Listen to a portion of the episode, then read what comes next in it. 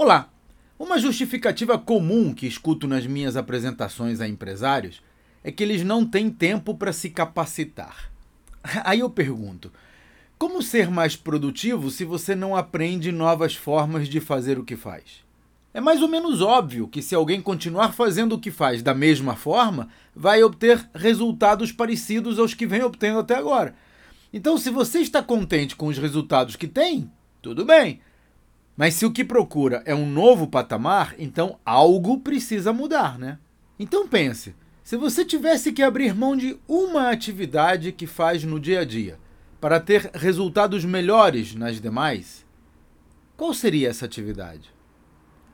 E se ao invés de você simplesmente abrir mão dela, pudesse delegar para alguém do seu time? Não é melhor fazer algo do que nada? Esse é o tipo de pergunta que faço nos meus treinamentos para mostrar a empresários como não cair na armadilha da centralização. Afinal, se você não aprender a delegar, nunca vai conseguir crescer. Para ver os detalhes do programa de mentoria, visite o meu site claudionazajon.com.br. Até a próxima.